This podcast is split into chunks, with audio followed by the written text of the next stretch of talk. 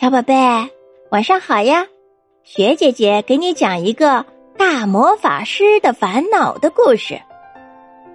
经过两天的资料查阅和反复的练习，我决定再试一次。真的准备好了吗？会不会再出什么差错？哎，我也不能保证百分之百成功，但是绝对不会出现上次的失误了。不要再把我送到咖啡馆了。送到餐厅或者博物馆也不行，你至少也要把我送到一个人迹罕至、山清水秀、最可能靠近熊尾巴尖森林的地方。好，好，好！我念动咒语，砰的一声，大熊又消失了。这一次会不会成功呢？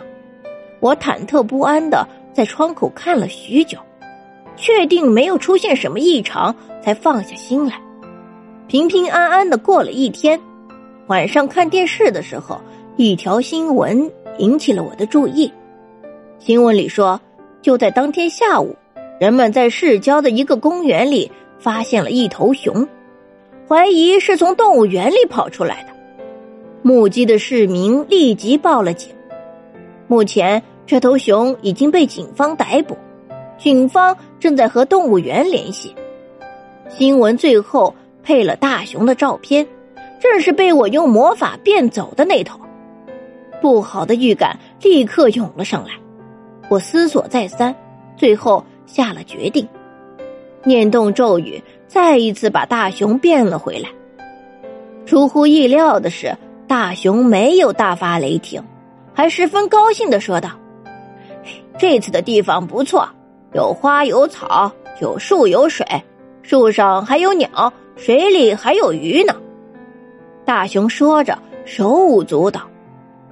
可能是太久没有到自然环境中去了，他到现在还十分兴奋。只是我正在捉鱼的时候，突然挨了一下子，就不能动弹了。然后我就被几个戴着大盖帽的人装进笼子里，抬到了车上。真对不起，都怪我。我不知道说什么才好，还好啦，你将我救了出来，否则我一辈子只能待在那个小笼子里了，那就太糟了。这件事情以后，我意识到这样胡乱尝试的危险性，再也不敢轻举妄动了。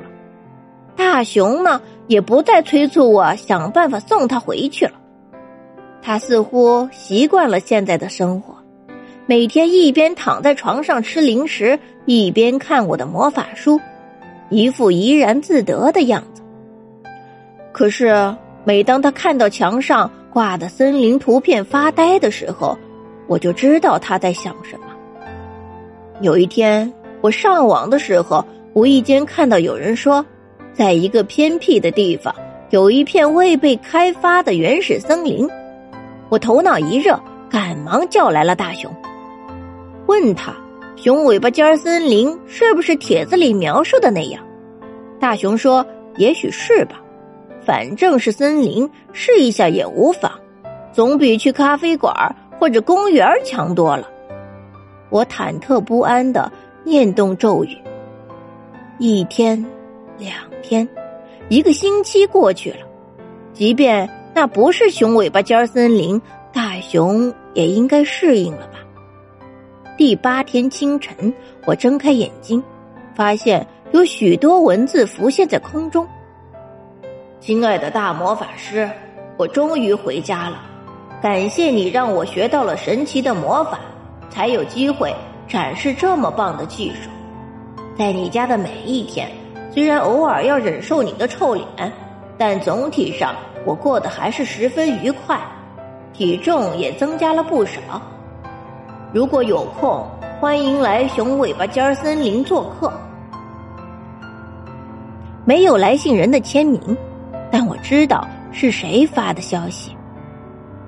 我心情一下子愉快起来，正哼着歌，突然从床下窜出一只花梨鼠来。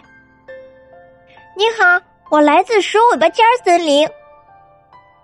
鼠尾巴尖森林在哪儿啊？就是那个。长得特别像鼠尾巴尖儿的森林啊！天哪，看来又要费一番周折了。好在花栗鼠的饭量小多了，而且总爱卖萌。可是下一次如果出现一头狮子或者老虎、大象什么的，我该怎么办呢？